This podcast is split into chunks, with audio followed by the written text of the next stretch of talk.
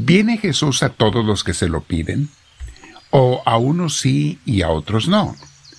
Vamos a meditar sobre ello el día de hoy, mis hermanos, y te invito antes a que te sientes en algún lugar, con tu espalda recta, tu cuello y hombros relajados. Vamos a respirar profundo, invitando al Espíritu Santo para que entre nosotros. Dile Espíritu Divino, ven a mí, te lo pido. Lléname de tu presencia. Antes te pido que me perdones si te he ofendido o fallado en algo. Purifícame por la sangre de Cristo Santísimo. Perdóname, Dios mío. Quiero tener un corazón limpio para ti, para tu gloria, para tu honor, como a ti te gusta, Señor, y para que puedas venir a mí. Que ya sé, Señor, necesito un corazón puro y humilde para poderte recibir. Pero mi Espíritu de Dios, bendito seas, Señor Dios nuestro. Junto con mis hermanos te damos la gloria que siempre te mereces, diciéndote, Gloria al Padre, gloria al Hijo y gloria al Espíritu Santo, como era en un principio, sea ahora y siempre, por los siglos de los siglos. Amén. Bien, mis hermanos, como ya vieron, estamos hablando de el día de hoy sobre ¿viene Jesús a todos los que se lo piden? ¿O a unos sí y a otros no? Como ya sabemos, en el tiempo de Adviento, antes de Navidad, Estamos siempre pidiendo la venida de Cristo a nuestras vidas. Eso es ese tiempo. Y bueno, se nos recuerda que todo el año, no solamente en la Navidad, debemos de pedir a Jesús que venga a nosotros. Pero la pregunta es, ¿y viene? ¿Y a quién sí y a quién no?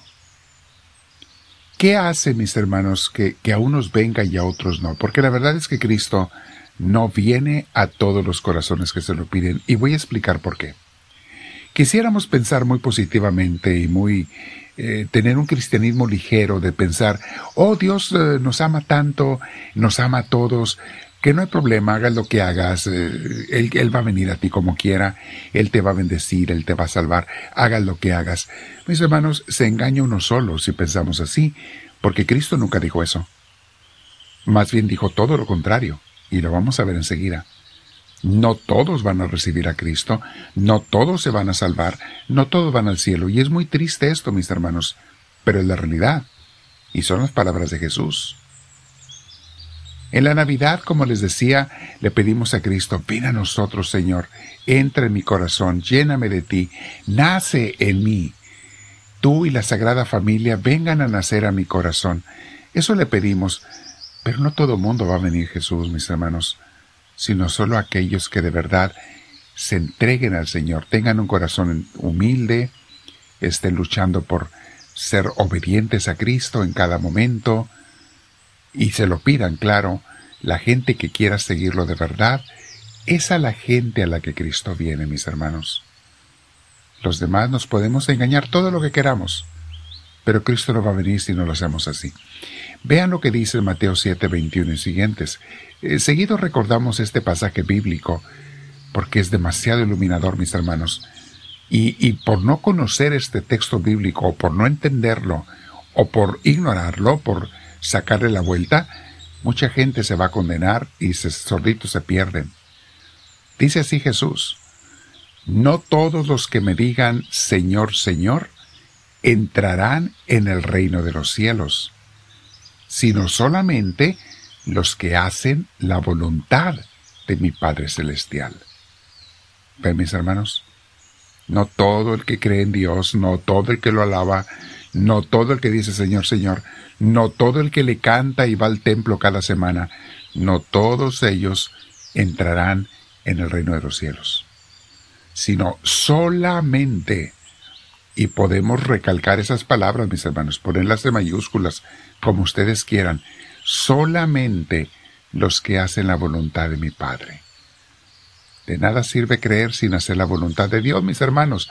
Lo hemos explicado en nuestra escuela de espiritualidad carmelita, de misioneros del amor de Dios muchas veces. Esos que creen que porque aceptaron a Cristo como su Salvador ya se salvaron, ya están salvos, se engañan solos porque Cristo nunca dijo eso. Cristo es muy claro cuando dice esas palabras. Y estos pobres malinterpretan textos de San Pablo. Sigo leyendo a Cristo. Aquel día, está hablando Jesús del juicio final, del final de los tiempos. Aquel día muchos me dirán, Señor, Señor, nosotros comunicamos mensajes en tu nombre, o sea, predicamos en tu nombre, y en tu nombre hasta expulsamos demonios, y en tu nombre hicimos muchos milagros. Pero entonces les contestaré, nunca los conocí, aléjense de mí, malhechores, gente que hace el mal. Por tanto, el que me oye y hace lo que yo digo, es como un hombre prudente que construyó su casa sobre la roca. Y sigue hablando, mis hermanos, pero aquí vamos a cortar porque viene todo un tema hermoso cuando dice de aquel que construyó su casa sobre la roca y el otro sobre arena. Al de la arena se le derrumbó. Jesús explica, es, continúa esta enseñanza. Es bastante larga y completa. ¿Qué significa fincar la casa de tu vida sobre roca? Es la roca, mis hermanos, de las acciones de Dios. Hacer lo que Dios nos dice. Esa casa nunca se caerá, nunca se derrumbará. Esa casa siempre permanecerá. Y hay personas que no tienen en cuenta esto, mis hermanos, de hacer la voluntad de Dios. Se conforman, como les dije. En las iglesias, mis hermanos, hay muchos cristianos, eh, a veces de mentiritas hay unos de verdad y otros de mentiritas. Cristianos de mentiritas que no quieren comprometerse con el Señor, que consciente o inconscientemente están buscando su conveniencia propia. Aún servidores. Ah, yo sirvo aquí, pero para que me alaben, para que me aplaudan. Y si no me aplauden o no me alaban, no me dan las gracias, no me reconocen, ah, pues ya no sirvo. Porque para eso servía, para que me alabaran. ¿De qué manera es eso un servir a Dios, mis hermanos? Oh, yo sirvo, pero que nadie me diga nada, que nadie me corrija, porque si me corrigen o me dicen algo, ya no sirvo. Yo vengo aquí para que se me dé gloria y honor. Estoy sirviendo para que se me dé gloria y honor y prefiero, aunque nunca aprenda, pero que nunca me enseñen, que nunca me corrigen. Mis hermanos, estaba eh, haciendo unas misiones y me encontré con un caso de esos, de una persona así me estaban platicando que en la comunidad, como se le corrigió de algo que había hecho mal, dijo, no, no, ya no voy a servir, ya me voy, ahí nos vemos, ya no voy a servir. Qué poca humildad, o qué nada de humildad y de deseo de servir a Dios. Otra persona me encontré que dice, pues yo ya no quiero servir en ese ministerio porque ahí está una persona que no me cae. Bueno, yo le decía, ¿vienes o vas a servir los ministerios para estar con gente que te cae bien o para servir a Dios con tus hermanos te caigan o no te caigan bien. ¿Vas por conveniencia personal o vas por amor a Cristo y al prójimo? Qué fácil es ser cristianos de mentiras, mis hermanos. Y te voy a decir una cosa, la gran mayoría de los cristianos en muchas iglesias no son cristianos de verdad. Son de nombre, de título, pero les falta mucho. ¿Por qué mencionamos eso hoy, mis hermanos?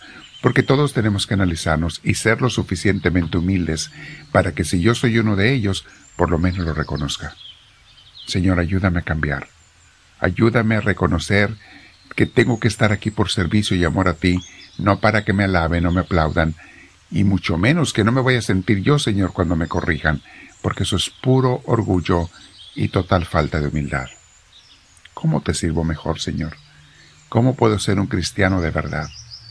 ¿Cómo puedo hacer que tú nazcas en mí, Cristo? ¿Cómo puedo llamarte para que tú te sientas con ganas de nacer en mi corazón y en mi vida y en mi familia? Porque ciertamente siendo orgulloso y convenenciero no vas a venir a mi corazón y a mi vida. Ven conmigo, Señor, te lo pido. Háblame en este día. Y por eso te digo, al terminar esta clase y continuar con oración otros veinte minutos, por eso te digo, háblame Señor, que tu siervo te escucha.